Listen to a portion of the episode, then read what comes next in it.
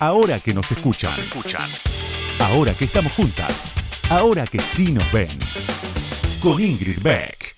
Dejé de leer los comentarios en los foros de las notas que escribo hace ya varios años. Fue después de que un sujeto cuyo nombre o apodo no retuve me deseó una hermosa cámara de gas para mí y para toda mi familia. Por entonces yo escribía regularmente en el diario La Nación y hasta había llegado a intercambiar comentarios con algunas personas en los foros. Es cierto que el asunto nunca llegaba a tener la altura de un debate extraordinario, pero me sentí interpelada por algunos comentarios y por eso respondía. Con el tiempo advertí que quien tiene verdadera voluntad de comunicarse con el autor de un artículo puede hacerlo de muchas maneras, ya sea para elogiarlo, para corregirlo o incluso para discutirle argumentos. El asunto, creo, es que no hay modo de cambiar esas cabezas. No importa lo que digas, no importa lo que expreses o cuentes, el zurdito judío y la zurdita judía son estereotipos ideales para esta gente que ha hecho del resentimiento un culto. Con solo leer la historia argentina y ver el plus de castigo y tortura que recibían los judíos en los centros clandestinos de detención durante la dictadura, alcanza.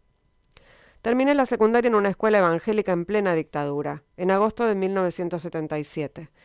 El ex militar a quien nombraron rector del Colegio Público de Señoritas al que iba citó a mi padre y le sugirió que me sacara de ahí bajo amenaza de expulsión. El hombre dijo algo así como que yo hacía agitación política. No era una novedad el prejuicio. Unos años antes, el día que mi madre me inscribió en esa escuela, una celadora ya le había dicho con la mayor naturalidad que las judías llevábamos la política a la escuela. Aparentemente para el rector, cuyo nombre tampoco recuerdo, la chica de 16 que yo era entonces le parecía un poquito comunista y seguramente demasiado judía. Te lo digo de nuevo, agosto de 1977. Vivíamos en San Justo con Urbano Bonaerense. Soy grande y me pegué unos cuantos porrazos. A lo largo de la vida y pese a querer evitar el tema para no tener disgustos, mi nombre en Yiddish siempre fue y es una carta de presentación. Un cartel luminoso que señala, haga patria y péguele a esta judía. Como te digo, ya no pierdo el tiempo intentando persuadir a nadie. De ese lado los antisemitas y de este lado yo y los míos. Por estos días estoy viendo The Marvelous Mrs. Maisel, que es una preciosidad y en un punto es como ver un álbum familiar, como me pasa con algunas novelas de Philip Roth o con algunos diálogos de Seinfeld o de Larry David en Curb Your Enthusiasm. Me gusta verme ahí, identificarme con esas grandes expresiones del humor judío. Ambientada en la Nueva York de fines de los 50 y comienzos de los 60, la serie de Amy Sherman Paladino cuenta la historia de Miriam Mitch Maisel, una chica preciosa casada y con dos hijos pequeños que de un día para el otro ve desmoronarse su sueño de familia perfecta. Todo se pone en cuestión. Muere un modelo de esposa y madre y nace una estrella. Mitch descubre que su verdadera vida está arriba de un escenario haciendo stand-up y descubre también que su familia y su entorno son el gran material para sus monólogos. La serie me encanta y podría quedarme hablando horas de detalles, vestidos o sutilezas. También de algunos personajes que me gustan particularmente, como Abe, el padre de Mitch, o Imogen, su amiga Goy. Tan Susanita ella. Pero elijo terminar esta carta con lo que más me impacta de la serie, y te digo que no son ni las cenas de Yom Kippur, ni los iconoclastas escándalos en el templo, ni los nombres en yiddish, sino el modo en que consigue reflejar el lado B del comercio judío, con sus números siempre en sube y baja, sus prestamistas acosadores, sus trampitas de supervivencia y sobre todo con esos percheros gigantes y esas grandes mesas de madera en las que se cortaban las prendas con sus moldes. No puedo explicarte cuánto daría por volver ahí, porque estuve. Por un ratito miro hacia arriba y ahí está mi Sei de Jere, alto, muy alto para mí entonces. Le estoy diciendo que me duele una pierna. Seide, me duele acá, me lastimé corriendo en el negocio. Y entonces me alza y me sienta arriba del mostrador. Miro a mi derecha y veo la vidriera del local sobre la avenida Corrientes. A mi izquierda está el hombre mayor que con unas tijeras enormes corta las corbatas que van a venderse en el once, pero también en las provincias, cuando mi abuelo en unos días encienda el motor de su Chevrolet negro y se hunda en las rutas argentinas acompañado de Juana, mi abuela. Pero estamos en el local. El Seide me pregunta cuál es la pierna que me duele. Le respondo. Me sube a la mesa y me veo reflejada en sus anteojos de caraí. Me vuelve a preguntar cuál me duele. Vuelvo a responderle. Entonces, como en un acto de magia, me toma las piernas y juega a cruzarlas una y otra vez mientras me habla. Finalmente las deja cruzadas. Con sus manos sostiene mis pies y se ríe. Recién ahí vuelve a preguntarme cuál es la pierna que me duele. Y ya no me acuerdo. Fragmentos de Una judía con Urbana, un texto de Inde Pomeraniec, publicado en Infobae. Ahora que nos escuchan. Entrevistas a las mujeres que mueven el mundo. Con, Ingrid Beck.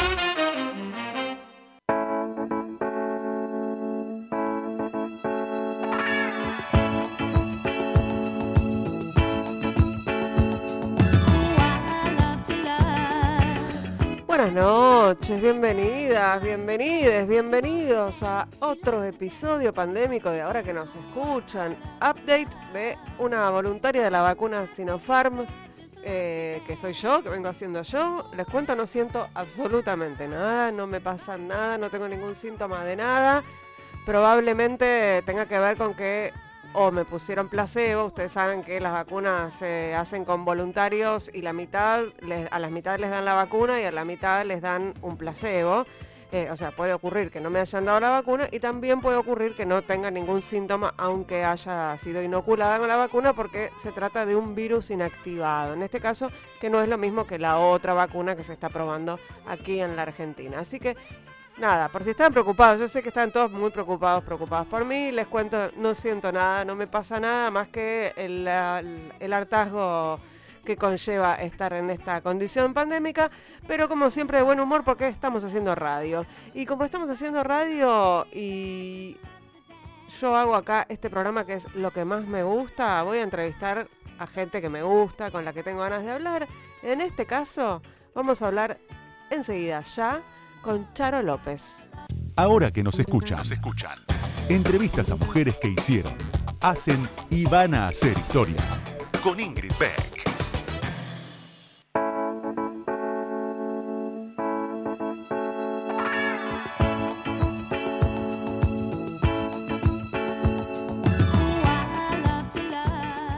María Carolina López Schmalenberger nació en Buenos Aires el 6 de mayo de 1980. Es actriz, cantante y humorista. Comenzó sus estudios de actuación a los 15, pasó por varias escuelas de improvisación a lo largo de su formación, incluyendo la de Mosquito Sancineto. Comenzó actuando en publicidades para televisión y radio, participó en Cualca y por ahora, junto con Malena Pichot, Julián Cartún, Julián Lucero y Julián Doreger, formó parte del programa por transmisión en vivo Parallel World y realizó más tarde junto a algunos integrantes de Cualca la serie web Mundillo. Entre sus actuaciones en teatro se destacan Impro Crash, una obra de improvisaciones que realizó por varios años y con la que recorrió gran parte del país y Europa. También Tiempo después formó parte del espectáculo de stand-up Persona junto con Ana Carolina, Malena Pichotti y Vanessa Strauch. Ellas mismas estrenaron en 2018 la serie web Tarde Baby. Escribió el libro de humor Hermostra, es docente de improvisación. En una entrevista para La Izquierda Diario dijo que su materia prima para el humor feminista fue evolucionando desde sus vivencias personales a su visión de la realidad y que el material son las noticias de todos los días. Cada vez que viaja a España, tiene que aclarar que no es la otra, Charo López, porque con ella vamos a conversar con la señora, señorita, no se usa más, con, con Charo López, con la actriz, con la humorista, con, con cómo, ¿qué sería? ¿Cómo, cómo, ¿Cómo te presento, Charo López? Buenas noches, ¿cómo estás? Buenas noches, ¿qué tal? Eh, la multifacética artista. Ahí está, perfecto. Multifacética siempre va, siempre sale bien. Distrae, no se sabe para qué lado va. ¿Hay algo de tu biografía que esté mal? Eh, no, me asombró, a mí me da terror siempre escuchar eh, una algo escrito por otra persona sobre mí, me da terror, pero no, todas verdades. Todas bien, bien. Todas verdades. Eh, entiendo profundamente, porque yo tuve que cambiarme el apellido, que no uses el Schmallenberger, que es complejo. Sí, es complejo y, aparte la gente queda medio como choqueada cuando, cuando digo que me llamo Schmallenberger. Como eh. que es un apellido de persona rubia. Claro, es verdad, sí, pero eh, eh, la idea de, ponerte Charo López tuvo que ver con tu decisión de actuar y de llevar un nombre artístico o es algo que viene de pequeña? No, cero, fue porque mm, me llamo Carolina y en los 80 todas llamaban, había muchas Carolinas. Sí, es re de los 80.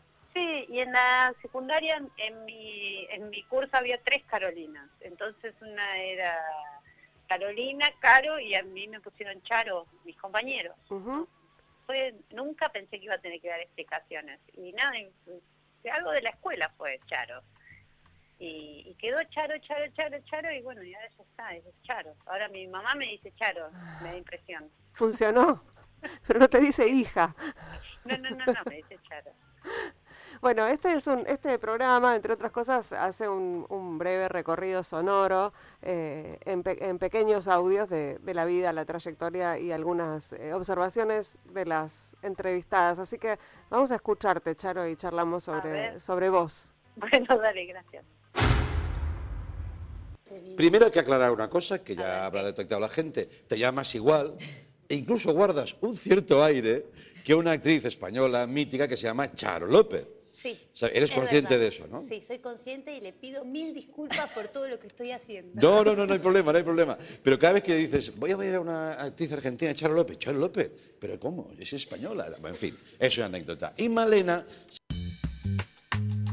y Malena decía, porque estaba era una nota en España cuando viajaron con Malena Pichot. Eh, ¿qué, estaban haciendo en ese momento? ¿Te acordás?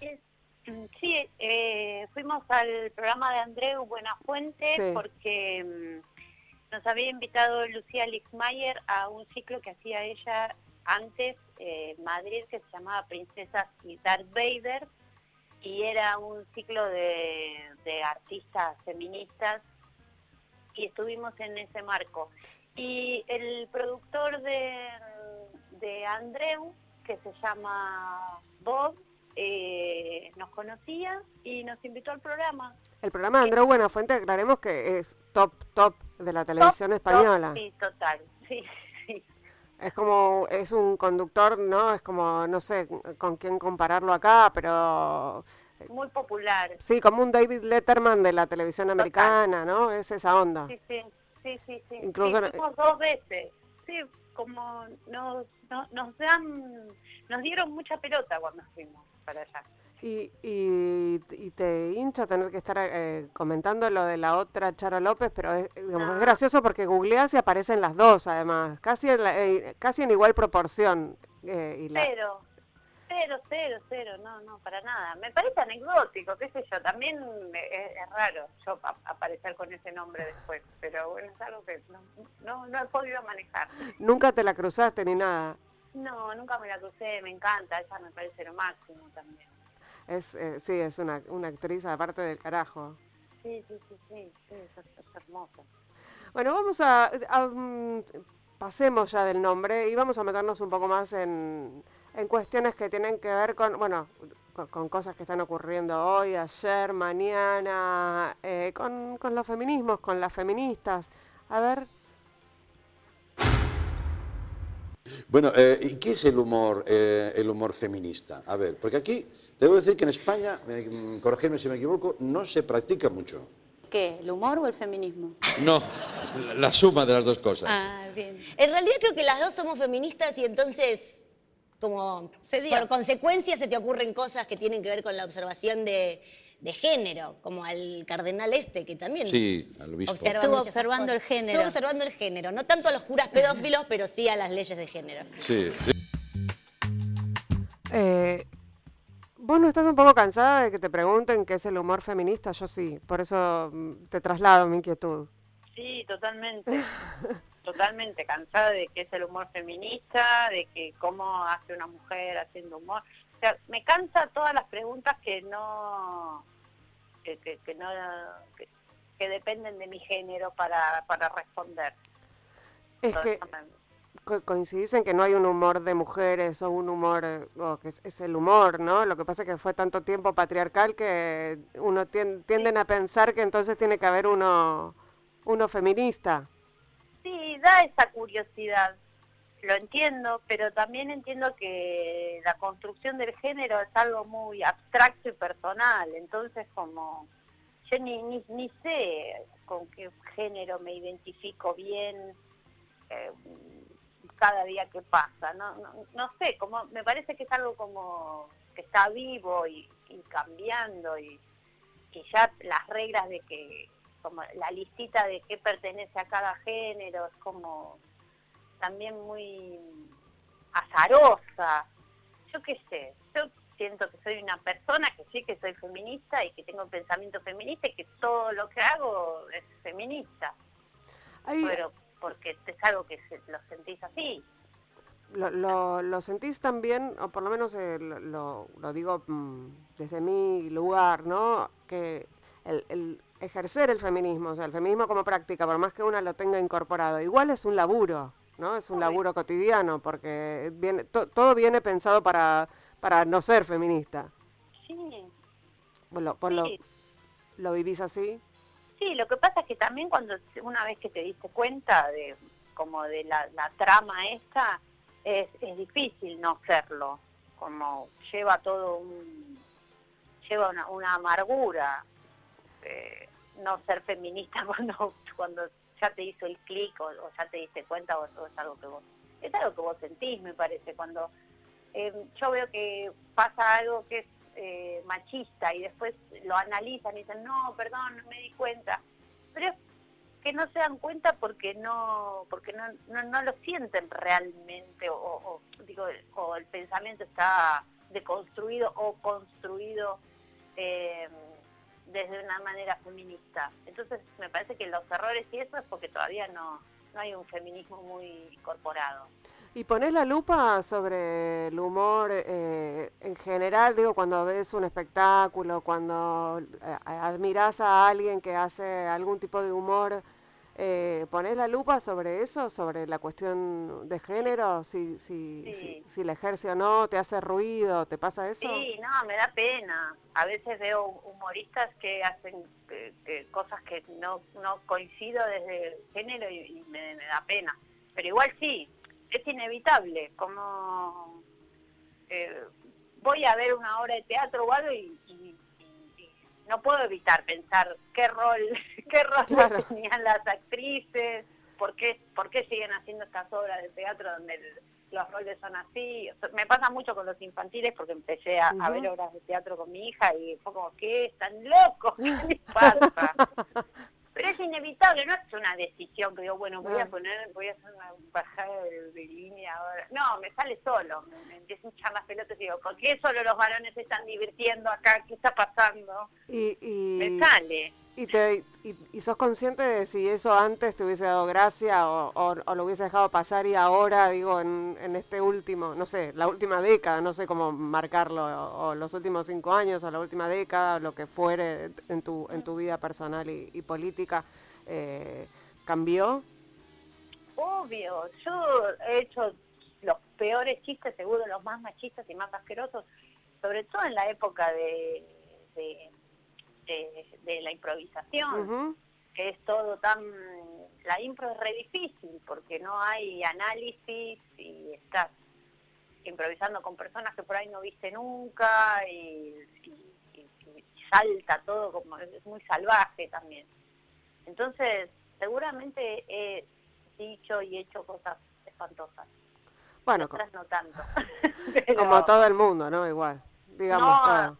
Sí, viste, como eso que dices, no, no resisto un archivo, seguramente, por ahí alguien, no sé, vio algo, me escuchó en el 2003 y, vuelvo a pedir perdón. Pero bueno, es parte de la construcción también. Charo, vamos a escuchar a Beyoncé, porque acá somos todas feministas y, somos feministas como Beyoncé y, y, volvemos enseguida. No te vayas, no se vayan quienes están del otro lado porque ya seguimos charlando aquí en Radio con Vos con Charo López. Ahora que nos escuchan con Ingrid Beck. Hasta la una.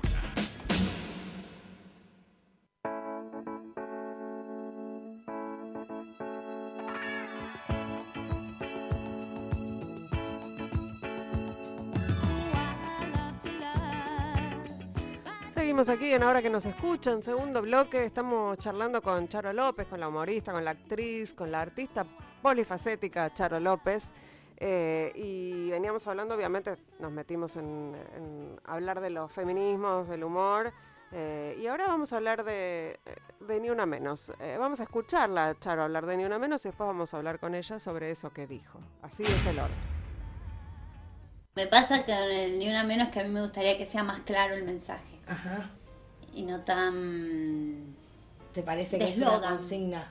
Me parece que es una consigna muy noble, muy real, muy buena, totalmente necesaria y me hace ruido cuando se transforma en eslogan y lo veo a Fantino con el cartelito de Unión a Menos o me cruzo en la calle eh, comediantes súper misóginos, marchando como, sí, yo también estoy acá y después sé que hacen unos materiales tremendos en contra de la mujer.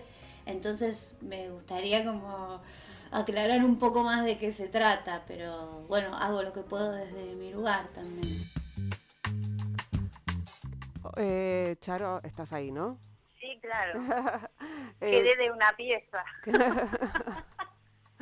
Pero ¿te parece, o sea, coincidís con vos misma? Esto es re viejo. Es de, es de la época de Ni Una Menos. Sí. Em, coincido, no, no coincido conmigo misma. Porque em, algo que aprendí en estos últimos años es dejar de ser tan yuta, ¿viste? Como, esto está mal, que... Mm. No, abandoné yo completamente el yutismo mm. con, con, con, las personas, mm. con los movimientos y con todo. Eh, de, de, esto de indicar que, que, está bien y que está mal y cómo bien y que está mal me parece una antigüedad re grande. Como... Eh, no, no, no, no creo que sea un buen camino marcar lo, lo que lo que le falta a algo, lo que está mal. Me parece que un buen camino es construir. Ahora que yo ya sé más vieja, pienso eso. Em, y nada, es que sí, es, me, escucho a mí y pienso eso, como...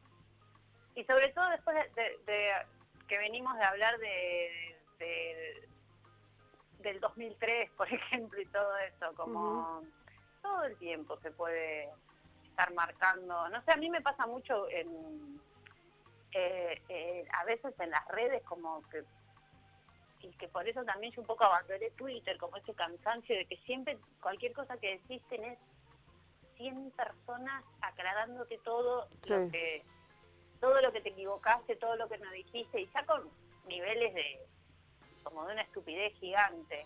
Entonces, me, parece poco inteligente. Eh, me parece poco inteligente, eso.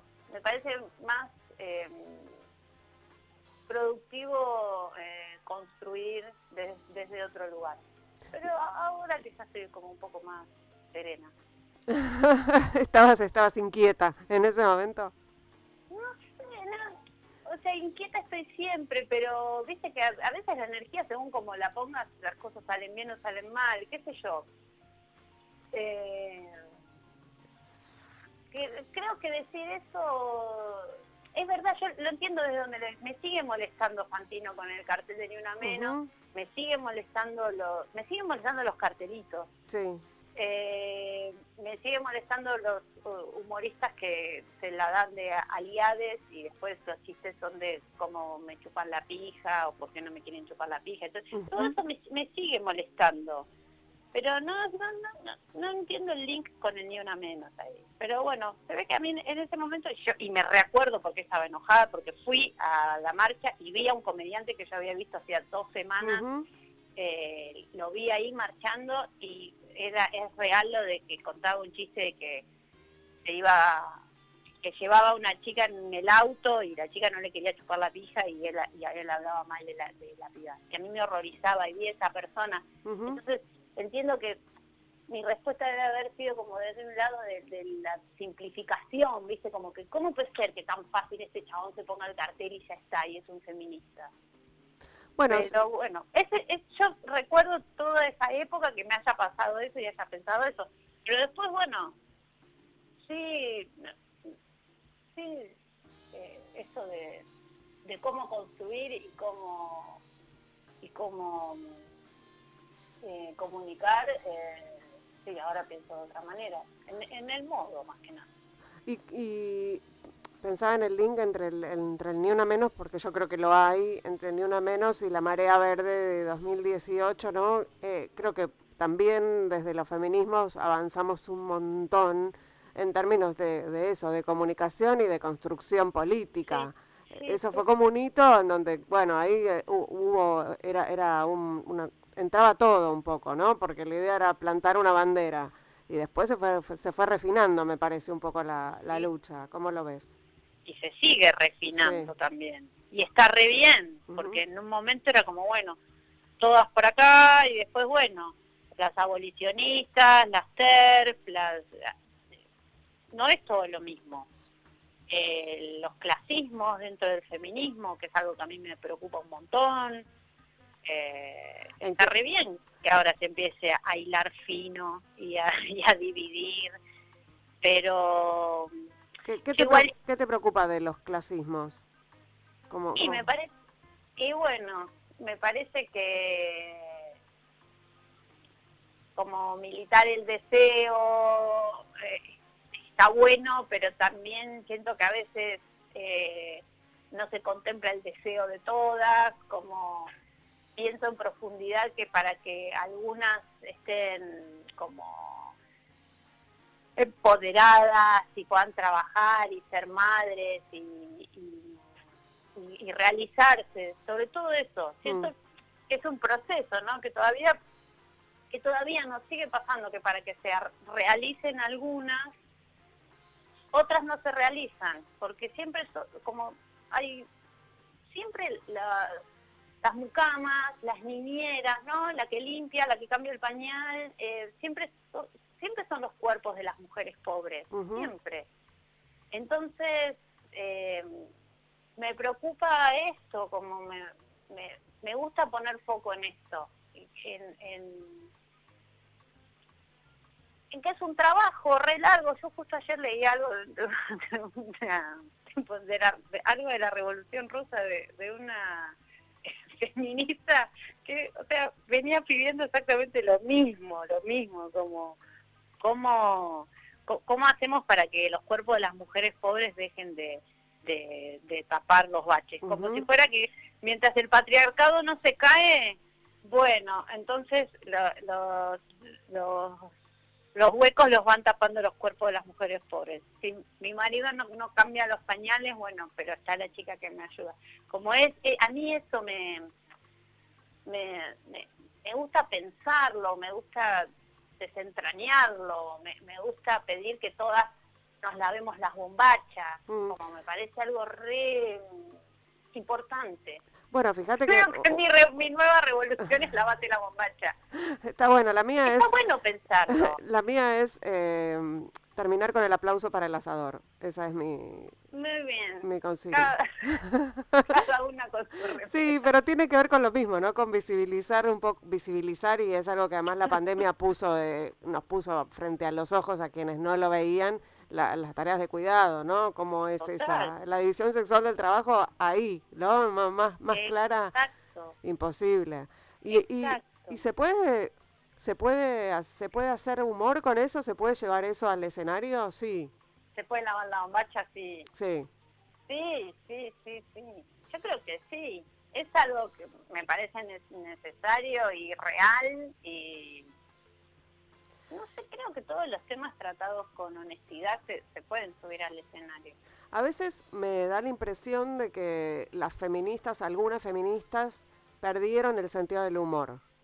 Eh, en, el sentido de que cualquier eh, sátira, cualquier mm. provocación, que de eso viven además las, las humoristas, es tomado como una agresión o como algo que está mal ¿no? Como que hay cierto disciplinamiento. ¿Vos lo, lo vivís así o es una idea mía? Eh, pero son, vos lo ves en feministas que en algún momento sí tuvieron humor. no, no sé, no, no, no sabría decir. siempre así. no, quizás fueron siempre así y yo lo veo ahora, puede ser. Puede ser, puede ser. a mí hay algo que mm, me gusta observar eh, de las nuevas generaciones que es, eh, por ejemplo, yo me enamoré de, Ofelia Fernández una vez que la vi hablando con Feynman, mm. riéndose de Feynman. Mm. O sea, Feynman le decía una pavada absoluta que era realmente para ofenderse. Y ella lo miraba como, como ¿de qué me estás hablando, fósil? Como, me pareció una actitud que después la vi en muchas otras pibas más, y que me parece recontra revolucionaria, buenísima, como ya no acreditarle con el enojo al, enemigo, ¿no? Ya es como, ¿de qué me estás hablando? ¿Por qué? No, me interesa, sos un bloque de carne y uñas. Como, a mí me parece muy inteligente eso. Eh, vamos a escuchar, ah, digo, ah, no, no, digo, ya que estamos hablando de, del humor y de, de, qué nos reímos y de qué se ríen, eh, vamos a hablar de algo, es un tema que a mí me apasiona, eh, lo digo casi irónicamente, pero me parece que antes de preguntártelo o de que alguien te lo pregunte, quiero que escuchemos tu reflexión sobre los límites del humor. Para mí el límite del humor es que la gente se ría o no se ría. Si la gente se está riendo, podés decir lo que quieras. Después uno analiza por qué te estás riendo. Te reís de angustia, te reís por no llorar. Entonces, el, lo que está bueno en los shows en vivo es que pasan esos momentos medio demenciales que vos decís algo tremendo y la gente se ríe y enseguida todos hacemos ¡Ah! de lo que nos estamos riendo. Pero bueno, es algo que está en el inconsciente de todos y es un buen momento para hacerse cargo de lo que tenemos en la cabeza. Yo a veces digo cosas tremendas y... A mí me lo preguntan todo el tiempo, eh, así que... no sé con quién estaba hablando ahí, que... Pero es, es reiterado, ¿no? ¿Cuáles son los límites del humor? En general yo respondo ninguno, no hay. Eh, los límites son, son propios, ¿no? Son personales, son lo que uno se le ocurre, lo que le hace gracia, lo que le parece que tiene que, que, que hace reír. Eh, y también creo, y, en esto creo que por eso las feministas somos bastante libres, que el, humor o la sátira o, eh, de, esto que estamos hablando eh, tiene que ver con, la crítica ¿no? y con molestar al, poder de alguna manera. Entonces tiene que ser hecho desde el... no nos podemos reír de los débiles, sería... es como, si no, si no es como Feynman riéndose de Ofelia y no al revés siempre viste que son chabones los que están jodiendo con lo de no se puede hacer chiste de nada. Siempre son siempre son chabones. Eh, recién lo estoy pensando, no tengo el registro de alguna mujer, de alguna humorista quejándose de que no se puede hacer chistes. Mm. No, no, lo tengo. Em, yo creo que el límite del humor realmente es la risa del otro si el otro se ríe o no se ríe. Si no se ríe, listo, ahí te pusieron el límite, se acabó. Lo que dijiste no no fue gracioso. Es ríe, me, encanta que sea así. Es sí o no. Y eso te, lo dice la gente. ¿Y vos cómo lo, cómo lo pones a prueba? Y a mí me gusta mucho, bueno, ahora no, pero ahora un poco en las redes, pero no sé, como en, el escenario pruebo, digo, esto, voy a ver qué pasa con esto. Y a veces me la, me la doy en la pera y no... No, funcionó. Funciona y bueno, y está re bien que no funcione, porque ese es el proceso, ¿no? El pensamiento, después darle voz y después ver qué pasa del otro lado. Pero también hay, hay como un, doble, hay, hay, hay una hay un ida y vuelta de información con esto del límite del humor porque está como el límite del humor cuando se habla de, che, yo ya no tengo ganas de escuchar chistes de la gorda, el puto, la, la, puta, la negra, no, no tengo ganas de escuchar esos chistes con él. Y ahí digo, este es mi límite del humor. A mí chistes misóginos, homofóbicos, no me interesan, no los voy a escuchar, no los consumo. Y después está que mm, porque, no sé, hacer un chiste por Twitter y que venga la policía a tu casa. Claro. ¿No? Son dos cosas recontra diferentes. Me parece que, y las dos cosas tienen que ver con ponerle límite al humor. Y está bueno que no, no sea tan fácil pensarlo. Sí, sí, digamos, en última instancia tiene que ver con la libertad de expresión. En, en, última instancia no, en todas las instancias tiene que ver con la libertad de expresión. Después está eso, hilar fino y ver si uno se ríe o no se ríe y a quién le hace gracia y a quién uno tiene ganas de hacer reír, ¿no? Claro, no es lo mismo un chiste nazi de judíos que un chiste que podamos hacer cualquier persona sobre el nazismo. No es lo mismo, no es lo mismo. Sí, por eso yo leo a Langer haciendo chistes de, judíos y nazis. No sé si lo...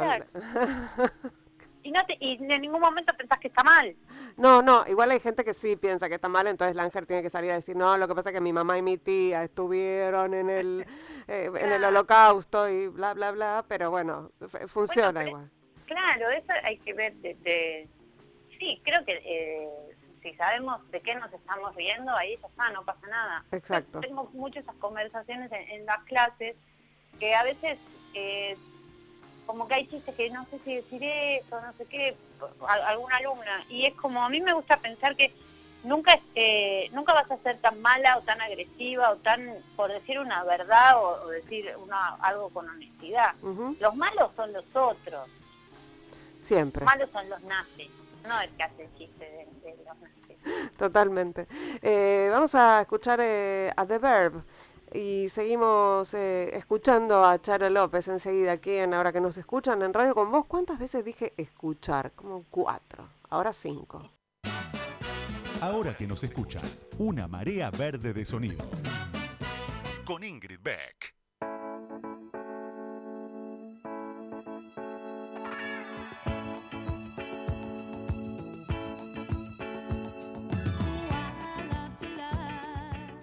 Tercer bloque de ahora que nos escuchan, estamos aquí en Radio con Vos charlando con Charo López, a quien además pueden escuchar eh, todas las tardes en Nacional Rock eh, con Gillespie, Gillespie y compañía y también la pueden ver en su canal de YouTube en, un programa que está haciendo con una colega chilena. Ahora, ahora nos vas a contar, Charo, qué estás haciendo ahí en, en YouTube.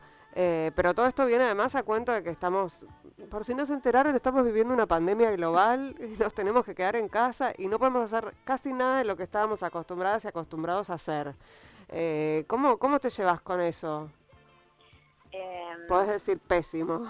No, es que pasé por todos los estados, como de negación, eh, amasar, masa madre, eh, no querer levantarme, o sea, voy, voy, es muy cíclico mi, nada, como hasta hace un par de meses esperando que pase y después ya ahora generando desde acá y como bueno, ahora la vida es así y viendo cómo, cómo, cómo poder seguir trabajando desde, desde, el, desde el no teatro, que es de lo que yo sé trabajar, lo que aprendí, lo que hago hace muchos años. Sí, hay, como que... Se, la profesión. Claro, sí, pensaba que se habla mucho de, bueno, el problema de los gastronómicos, el problema de la industria, el problema, pero de la verdad que de la, de la actuación de los actores y de las actrices se habla poco y la están sufriendo muchísimo esta situación.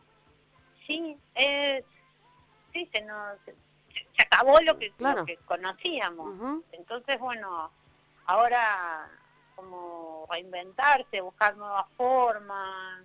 No sé, yo ahora estoy estoy por grabar un especial de stand-up, pero sabiendo que no es stand-up porque no hay público, entonces reescribiendo la forma y la manera de ver cómo llevar eso a, una situación audiovisual, qué sé yo, investigando y, tratando de, salir adelante con, las nuevas herramientas. Preparada para las risas globales, para las risas grabadas, digo.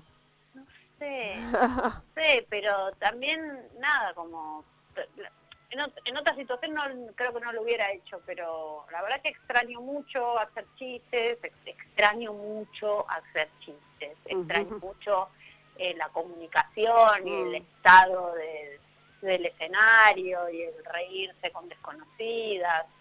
Todo eso lo extraño un montón. Entonces, bueno. Y tenés una nena eh, bastante chiquita, ¿no? Tres años ¿Y, cómo te llevas con la maternidad de una niña de tres años y la pandemia? Porque sé que la están pasando mal en general, los que, sobre todo las que tienen eh, nenas y nenes chiquititos.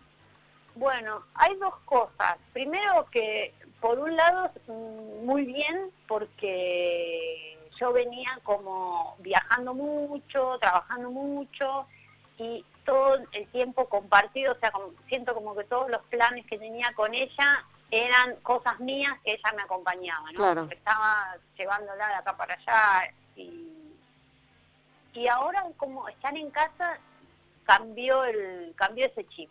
Mm. Entonces hay y también empezó a hablar y hay otra comunicación y otra cosa que está buena. Estamos como teniendo tiempo de mejor calidad. Eh, y después hay momentos desesperantes donde llora y, dice que se preocupa porque no va, no va a ir al colegio y no va a tener amigas, mm. no, sé qué decirle, o o me dice, ya se acabó el coronavirus, nos podemos ir, como que viene a dar estas noticias, y eso me desespera, me parte el corazón, y pensar en el futuro me angustia un montón. Entonces trato de vivir día a día. Día por día. eh, como Canso también, como todas. Hay un momento que no quiero jugar más, que estoy repodrida, pero bueno, no hay opción. Anda al jardín, basta. No hay opción. Todo muy cíclico, todo muy cíclico. Eh, Charo, estamos hablando aquí con, Charo López en Ahora que nos escuchan. Tenemos un audio más para compartir. Bueno, yo lo que hago en persona, hago ficciono mucho, o sea, es como una, lo de mis abuelos es una dosis homeopática de un claro ejemplo de, patriarcado en el que yo me crié, lo condimento y armo una fantasía y, en realidad es una anécdota que es real, que es que un día mi abuela apareció vestida con la ropa de mi abuelo, eso es real, eso pasó un día. Y es real que mi abuelo era súper celoso y la celaba de, otros amigos ancianos. O sea, que fue el primer tipo trans de Argentina. O sea, que mi abuela fue la primera eh, mujer que vi vestida de hombre eh, y la tuve cerca. O sea, fue eso. Entonces, claro, después armé como una, armé una historia y nada, la dibujé y preciosa esa imagen de, tu abuela vestida de, tu abuelo, porque en general uno, la, primera, digamos, obviamente la, primera imagen que uno piensa cuando piensa en alguien que se viste, se trasviste, es siempre un varón vestido de mujer. No, no pensás en primera instancia y mucho menos en una abuela, ¿no? Eh, eh, ¿Tenés más de esas imágenes locas de tu vida para que, fuiste incorporando a, tus, a tus eh, shows? Sí, tengo. Eh, eh, sí, esto, esto es de una época que me había dado por, dibujar las como eh, anécdotas de, de mi infancia, que fue muy muy divertida y pasaba mucho contenido, no sé si diversión, pero mucho contenido tenía. Y sí, es, siempre es como un proceso de buscar la forma de hacer el chiste, ¿no? En esa época que me habían agarrado como más por el lado de hacer dibujos, ahora me dio por hacer canciones, qué sé yo, es como la, búsqueda de, herramientas. ¿Tu principal herramienta en, en, tu, en tu vida, digamos, de estudios es fue la improvisación? ¿Es la improvisación? ¿Eso fue lo que en lo que más te, especializaste, digamos, por decirlo de alguna manera? Eso sí es, es lo único que siento que sé hacer. Esa mm. es la única que te digo, sí, yo sé hacer eso. Después todo lo demás no. Todo lo demás siento que es proceso, aprendizaje, no sé, la actuación o, la música, es, todo aprendizaje. Pero sí, la impro siento que la, la, aprendí, la entendí, la hice y, es algo que extraño un montón. Es, es lo que más extraño.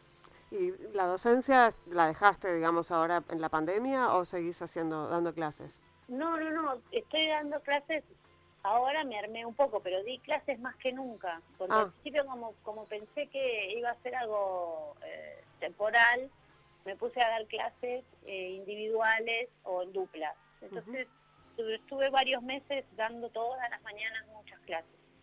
Y después me cansé porque ya no daba más de estar en la pantalla y, no me daba más la cabeza y digo, no, esto sí sigue por siempre, no, no, no, no lo puedo hacer. Claro. Pero sí, tengo dos grupitos de los viernes y los martes de, escritura, que me re gustan, me hace bien. ¿Tu, tu referente es eh, Mosquito Sancineto? ¿De impro? Sí. Eh, sí, sí, sí, sí. Sí. Fue, fue, fue un pionero, digamos, en, en eso, ¿o no, en, en, la Argentina? En la Argentina y en mi vida total. Fue mm. quien me enseñó la técnica, pero sí, Mosquito y después también, yo como, Marcelo Samignone también es una mm. persona que me enseñó mucho, mucho, mucho, mucho. Yo tomé clases con él muchos años. Y después fui tomando clases con otras personas en otros lugares y conociendo como el mundo de la improvisación y, también viajando mucho. tuve mucha suerte, la verdad que tuve suerte. Y nada, después sí, qué sé yo, en otros países la técnica está mm, mucho más desarrollada, tiene que ver con lo cultural también, las líneas de, de la improvisación que hay en otros lugares.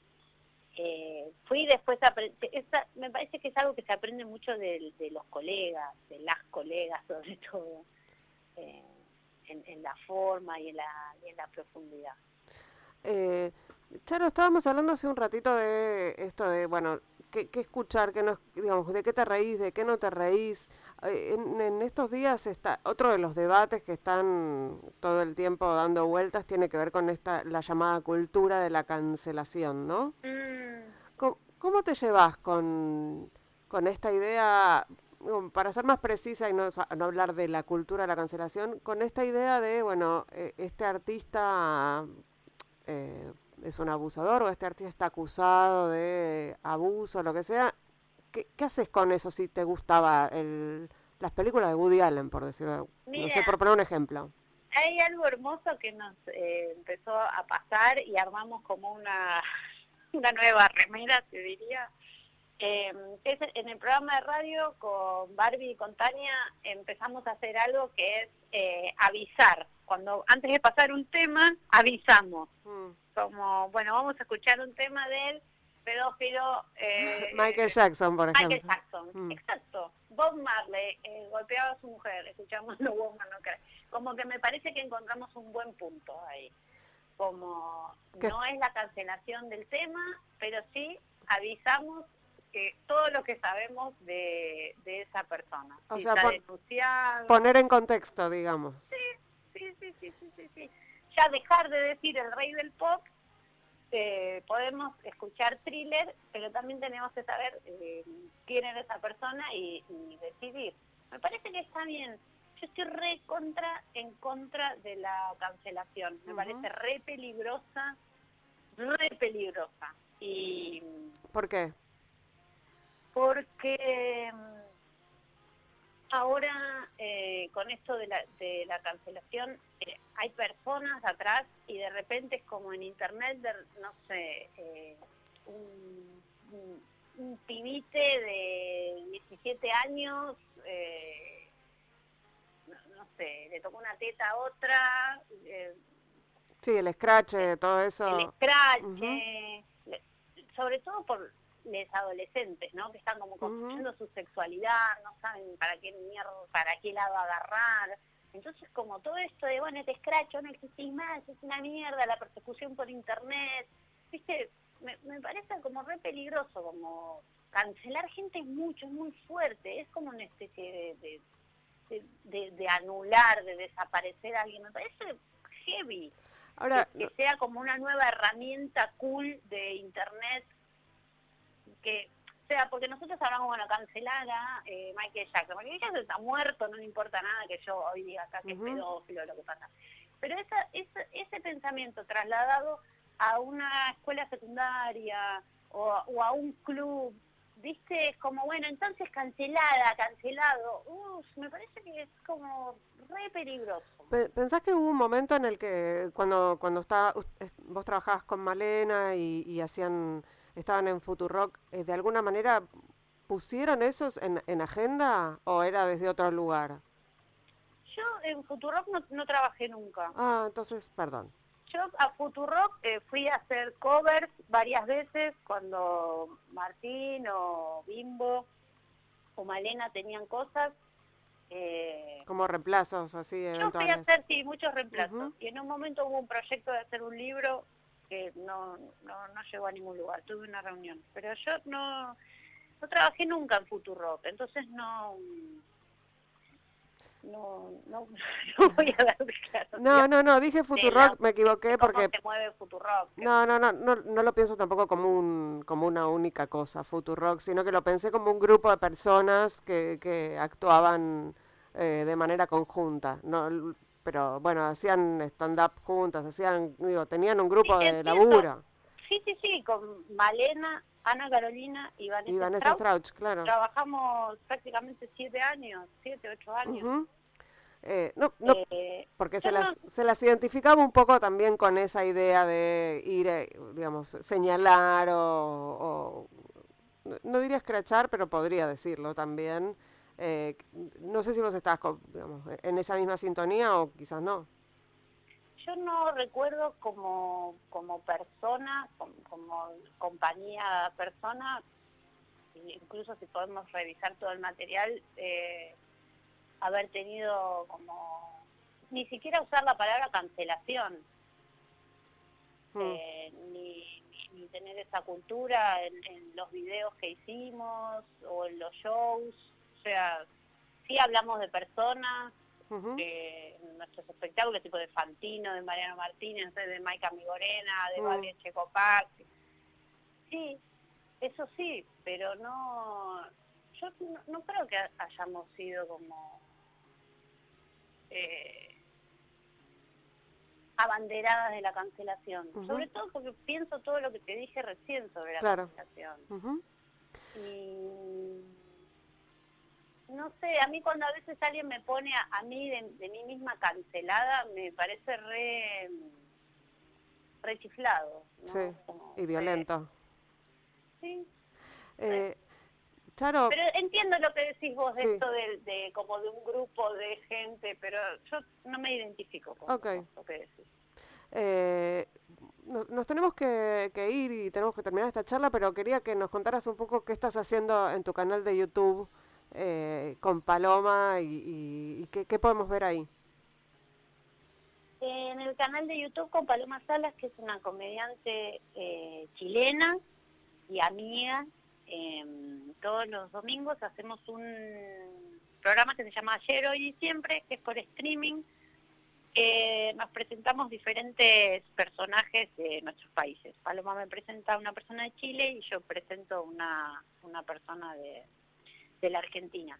Y bueno, fue así un poco como en el principio no sabíamos cómo construir, yo al principio empecé como, no sé, a, presentarnos de Soldán, Claudio María Domínguez o Chasman, y después empecé a entender un poco más para qué lado quería ir, y ahora nada, estoy muy feliz.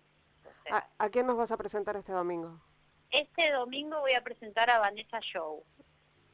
Ah, y traes, traes personajes del, del, de otras dimensiones. Traigo personajes como, no sé, Livon Kennedy, o Ricardo Ford, o mm, eh, Federico Clem. No sé, empecé también como a analizar estos personajes como... Eh, Muy rarísimos. Raros, pero eh, en, tratar de, de entender como, como cultural cómo se metieron socioculturalmente en, nuestras vidas y, desde qué lado. Y no sé, estoy re feliz, me encanta el programa, soy muy feliz haciendo este programa. Bueno, yo soy muy feliz haciendo este programa, así que te agradezco muchísimo, Charo, este rato de charla, fue muy lindo, me encantó hablar con vos, no habíamos hablado nunca, así que eh, un, un, buen debut para, para estas conversaciones. Eh, te mando un abrazo grande y quizá la próxima sea en persona, ojalá. Bueno, eh, bueno muchas gracias por la invitación, muchas gracias. Un, un abrazo grande. Bueno, nos vemos, un beso grande, chao. Nosotros, nosotras, nosotras nos despedimos hasta el próximo miércoles a la medianoche o jueves a la madrugada, como gusten eh, empezar o terminar el día haciendo otro ahora que nos escuchan. En este caso hicimos este programa en la operación técnica Lucas Rodríguez Perea, en la musicalización Sergio Cirigliano, en las redes Laura Petraca y en la producción Noelia Rubenbach. Un placer, como siempre. Chao.